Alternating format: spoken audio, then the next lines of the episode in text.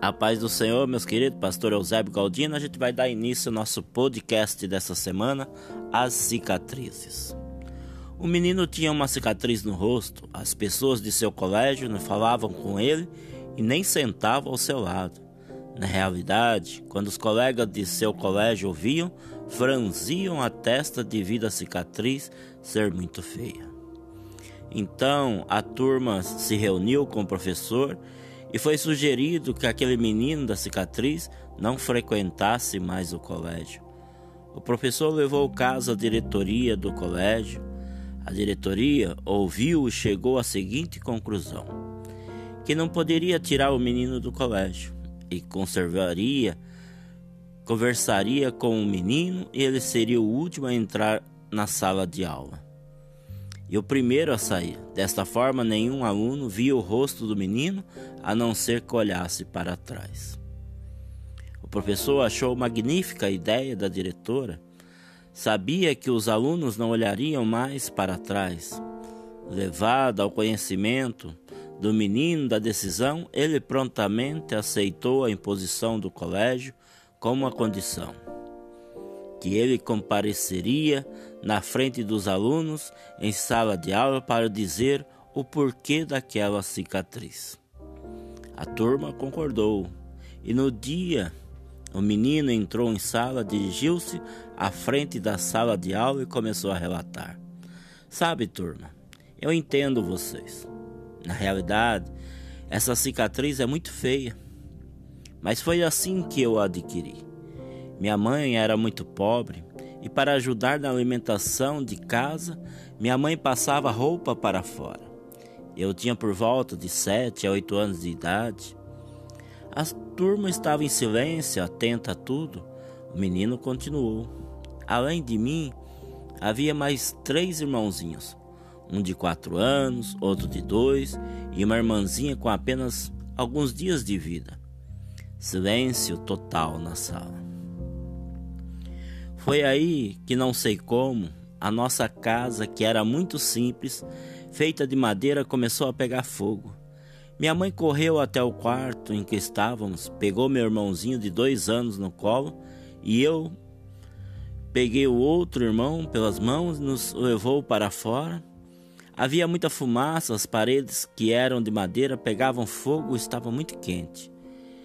Minha mãe colocou-me sentado no chão do lado de fora e disse-me para ficar com eles até ela voltar. Pois minha mãe tinha que voltar para pegar minha irmãzinha que continuava lá dentro da casa em chama. Só que quando minha mãe tentou entrar na casa em chamas, as pessoas que estavam ali não deixaram minha mãe buscar minha irmãzinha. Eu vi a minha mãe gritar: Minha filhinha está lá dentro.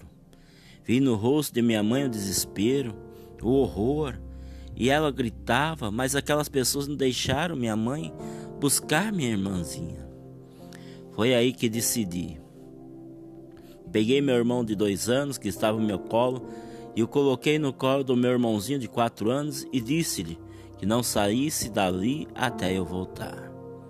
Saí de entre as pessoas sem ser notado e quando perceberam eu já tinha entrado na casa. Havia muita fumaça, estava muito quente, mas eu tinha que pegar minha irmãzinha. Eu sabia o quarto em que ela estava. Quando cheguei lá, ela estava enrolada em um lençol e chorava muito. Neste momento, vi caindo alguma coisa, então me joguei em cima dela para protegê-la, e aquela coisa quente encostou-se em meu rosto. A turma estava quieta, atenta ao menino envergonhada. Então o menino continuou: Vocês podem achar essa cicatriz feia, mas tem alguém lá em casa que acha linda e todo dia quando chega em casa ela, a minha irmãzinha me beija porque sabe que é a marca de amor. Vários alunos neste momento choravam, sem saber o que dizer ou fazer, mas o menino foi para o fundo da classe, imovelmente sentou-se. Meu querido amigo, minha querida amiga, você que está ouvindo essa história, quero te dizer que o mundo está cheio de cicatrizes. Não falo da cicatriz visível, mas das cicatrizes que não se veem. Estamos sempre prontos a abrir cicatrizes nas pessoas, seja com palavras ou nossas ações.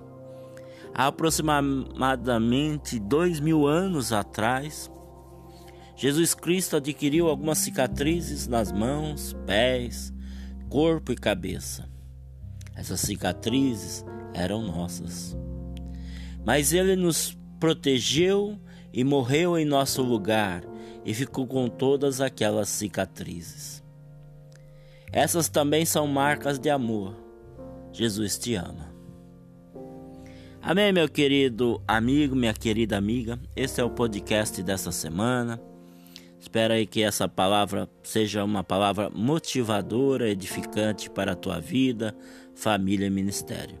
Um abraço do pastor Eusébio Galdino. Deus te abençoe.